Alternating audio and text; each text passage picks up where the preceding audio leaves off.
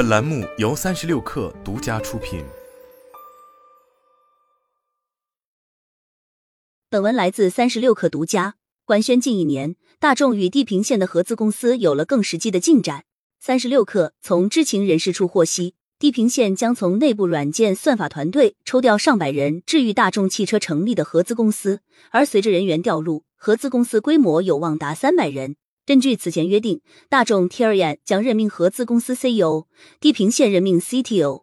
而据三十六氪了解，地平线已经派出创始元老 CTO 黄畅加入合资公司，规划的业务范围包括 L 二级辅助驾驶、高速领航辅助驾驶、自动泊车等功能。现阶段是把公司已有的能力都放过去。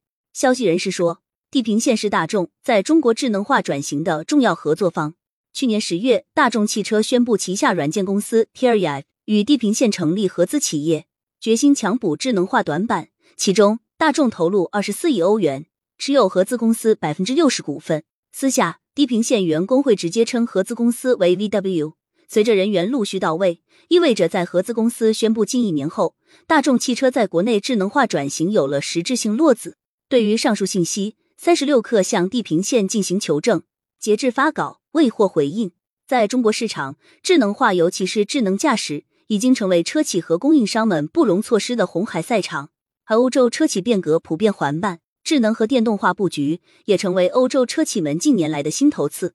大众汽车将希望压注在旗下软件公司 t e r i a d 在去年亏损二十亿欧元之后 t e r i a d 仍然面临着智能化软件迟滞、漏洞频出的挑战，转型迫切。大众汽车不得不在中国倾注更多本地研发资源，并且大手笔寻求外援。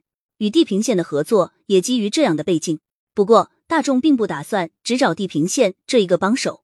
就在今年七月，大众直接向小鹏汽车增资约七亿美元，双方达成合作，基于小鹏 G 九车辆平台共同研发两款车型，计划在二零二六年投向市场。这场合作中，小鹏向大众供应的正是基于一架构的智能驾驶全站方案。尽管大众乘用车品牌 CEO 施文涛在接受媒体采访时表示 t i r i a 和小鹏汽车之间没有只能重复，但他也表示，大众的确希望通过与合作伙伴共同完成很多工作，未来会陆续宣布合作成果。显然，大众汽车深谙多线布局的精妙，在大众这个体量巨大的客户身上，小鹏和地平线难免成为暗中角力的对手。毕竟，大众投入七亿美元，换来的是一个相对成熟且经过小鹏验证的 G 九车辆平台与智能驾驶。保远期看，小鹏汽车的去高精地图等技术也已经开始落地，相应的城区智能驾驶购功能即将开启交付。未来不排除通过合作继续释放到大众汽车项目。而相较之下，大众与地平线的团队几乎从零搭建，且地平线自身的高阶智驾能力目前更多体现在高速 NOA。地平线 CEO 于凯曾在公开演讲中表示，现在到二零二五年，真正要做的是在合理性价比上，把高速环线等封闭道路的领航功能做到丝般顺滑，同时投注相当的时间和精力，将城区诺做到真正可用。虽然一度为行业宽心，但地平线的高阶智驾节奏显然要加快了。据三十六氪了解，地平线内部也在有意梳理资源，将业务重心锚定在高阶智驾方案上。除了与大众成立合资公司，今年二月，地平线还与长安汽车成立了合资公司。据三十六氪了解，已经有部分员工转到双方的合资公司长线智能。有业内人士向三十六氪表示，地平线内部软件算法员工远超芯片硬件团队，目前整体人数接近三千人，而一般智驾芯片公司理想人数规模为五六百人左右。此外，三六氪还独家获悉。地平线也有意将座舱业务重心放在生态子公司，目前初步计划将语音座舱相关人员向后者倾斜。接着人员分配，地平线有机会调整业务重心，聚焦高阶智能驾驶。有内部人士告诉三十六氪，当前地平线出货量最多的是征程二芯片，其次是征程三和征程五。但即便是征程五，目前量产方案也只能实现高速 No A 功能。以理想汽车为例。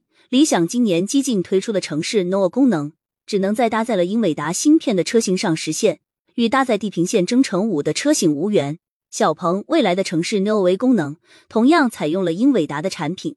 对此，地平线已经在研发下一代芯片征程六来追赶市场，同时配套城市 NOA 的软件算法。据三十六氪了解，当下地平线也在补充关键项目人力，于近期集中释放了一批针对高阶辅助驾驶的算法研发岗位。毕竟，软硬件一体化是城市 NOA 的一大趋势。